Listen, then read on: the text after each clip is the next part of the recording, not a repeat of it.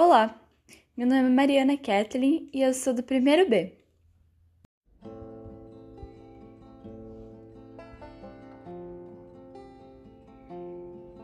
A professora da sala de leitura nos passou uma atividade sobre Jane Frank e para fazê-la nós teríamos que ler o livro. Só que eu já havia lido muitas e muitas vezes antes do pedido do trabalho e porque eu acho uma obra incrível, eu acho muito recente. E apesar de ser triste, você vê aquelas pessoas, a situação delas, os direitos delas sendo arrancados, as forças, te dá um olhar mais crítico para o que o próprio ser humano pode fazer consigo mesmo, o quanto nós somos destrutivos para nossa própria espécie. E quando eu vi que era sobre Anne Frank, eu fiquei muito empolgada, porque é um tema muito legal.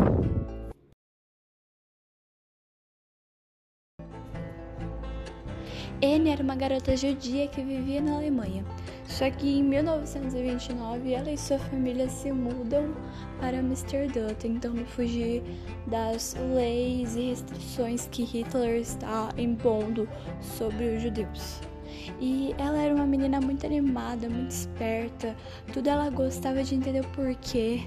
E ela tinha um sonho de ser jornalista, porque ela amava escrever.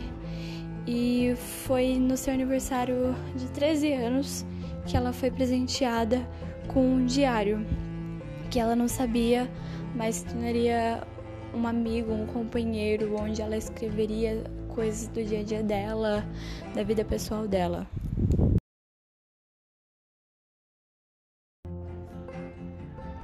Já em Amsterdã, seu pai Otto fundou uma empresa produtora de um componente que vai em geleias, e assim eles se mantinham ali.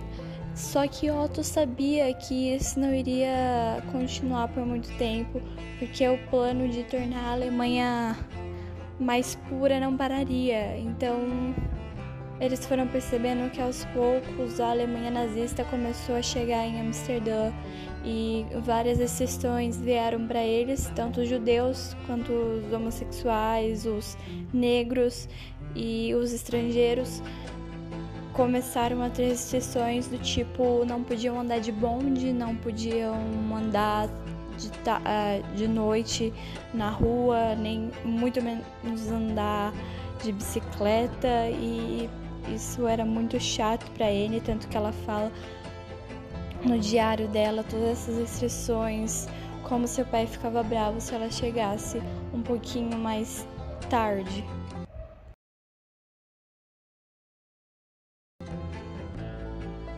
Daqui a pouco ela foi transferida para outra escola, já que essas pessoas diferentes não podiam mais conviver, não podiam mais estudar com os alemães de sangue ariano. E então ela contava tudo isso no diário e ela expressava o quanto ela ficava triste com isso, o quanto ela não entendia o porquê, mas ela ainda tinha esperança de que algum dia isso ia mudar e ela iria poder ver suas amigas de novo sem esse preconceito gigantesco que acontecia na época. Então, Minnie era muito esperançosa.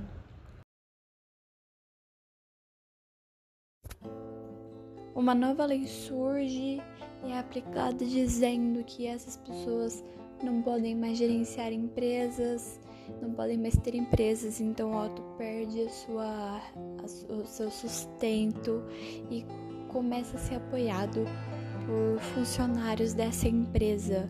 E quando a gente acha que não pode piorar, piora, porque depois de um tempo chega uma carta para Margot, que é a irmã da Anne, mais velha, convocando ela para trabalhar na Alemanha.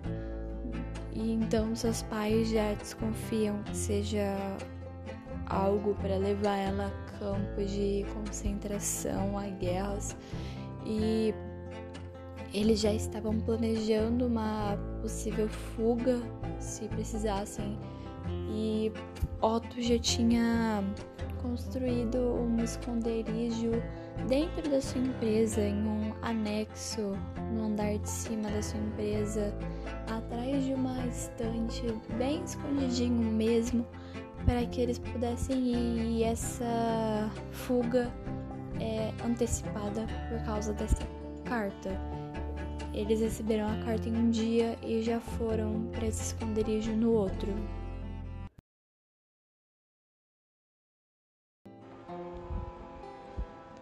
Já no anexo, eles começaram a conviver com pessoas de famílias diferentes que também estavam fugindo dos nazistas.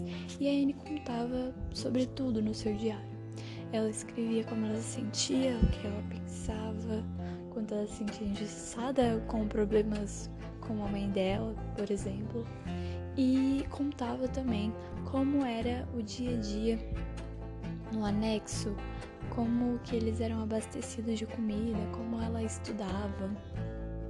E foi nesse anexo que ela deu seu primeiro beijo, que ela teve o seu primeiro amor. Ela contava que mesmo no anexo eles tinham regras, eles tinham horário para dormir, horário para comer, horário para para poder conversar, porque eles não podiam fazer barulho, porque se fizessem eles seriam descobertos, até porque o anexo era dentro de uma empresa. E do mesmo jeito ela reconhecia o quanto ela era favorecida, o quanto ela tinha sorte de estar naquele lugar, porque tinham pessoas lá fora que ela conhecia que não tiveram a mesma oportunidade e provavelmente estariam mortas já, teriam acontecido coisas horríveis com elas.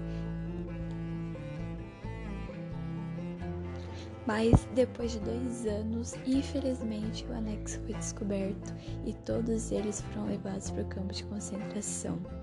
E até hoje não se sabe de certo como que ele foi descoberto.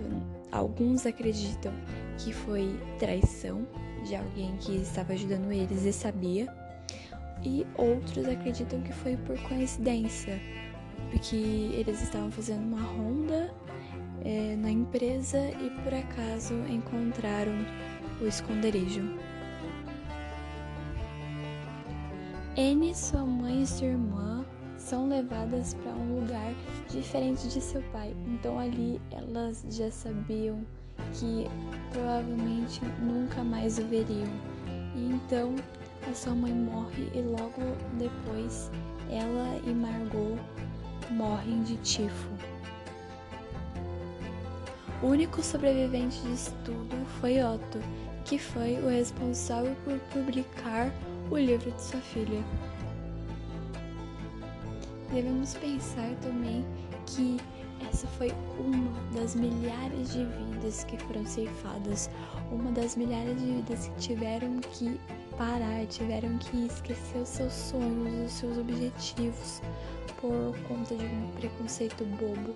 E então a Annie apresenta isso, todas as vidas que foram ceifadas e todos os sonhos que eles tinham e que todos nós temos a mesma capacidade e todos merecem o melhor e não serem injustiçados por conta da sua cor de pele ou por conta da sua religião ou até mesmo da sua sexualidade.